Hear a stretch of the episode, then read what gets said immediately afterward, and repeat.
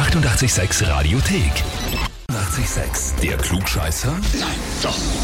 Der Klugscheißer des Tages. Und da habe ich jetzt den Robert aus Simmering dran. Ah, hallo, bitteschön. Servus. Robert, wer ist denn der Andreas zu dir? Der Andreas ist ein- einer meiner besten, also was heißt einer, das ist mein bester Freund. Hm, Dein bester Freund.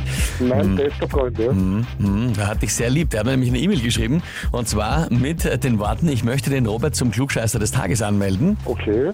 weil er sich für den Professor für eh alles hält. Da er aber nicht der Gunkel ist, muss man ihm mal eine Lehre erteilen. Sehr nett von ihm, ja. Du hast aber gesagt, ja, Professor für eh alles bist du. Ja, so ziemlich. Wirklich? Na, es geht so, es geht so, ja. Das ist in Simmering aber eher selten, gell, dass da Leute Professor für irgendwas sind, schon gar nicht für alles.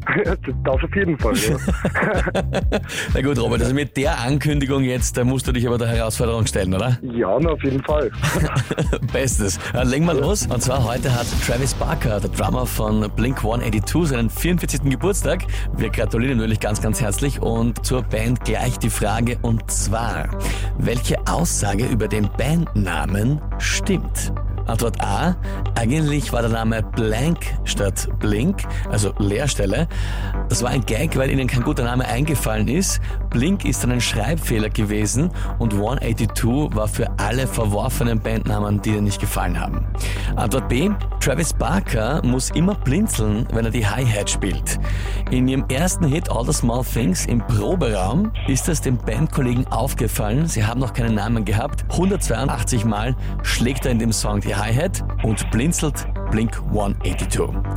Oder sie haben eigentlich nur Blink geheißen am Anfang, aber das Label hat angerufen und gesagt, eine andere Band heißt genauso und sie mussten sich dann am Telefon gleich mit der Plattenfirma spontan für einen anderen Namen entscheiden, wegen eines Releases und sie haben dann am Telefon spontan gesagt, äh, Blink 182. Einfach so. Einfach so, okay. Ich glaube nicht, dass der das mitzählt hat, wie oft er da draufgehauen hat, wenn ich ehrlich bin. Also ich würde mal spontan aussagen. Antwort A, es war Blank als Leerstelle und 182 Genau, ja. für alle verworfenen Bandnamen. Na gut, lieber Robert, frage ich dich, bist du dir sicher? Na, sicher bin ich mir nicht, aber sag trotzdem auch. Also du bleibst dabei. Ich bleib trotzdem da, ja. Ja, ja.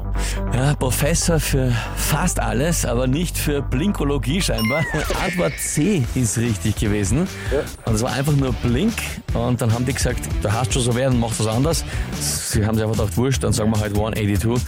Und alle Theorien, die man im Internet darüber finden kann, ob es die Fax von Al Pacino sind, in Scarface oder sonst irgendwas, sind alle falsch. Das ist der wahre Hintergrund. Ah, okay.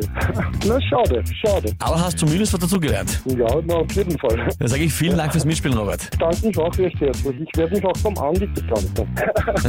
Ja, das glaube ich. Ja, am besten gleich mit einer Gegenanmeldung und das geht online auf Radio 886 AT. Die 886 Radiothek. Jederzeit abrufbar auf radio886.at. 886! 886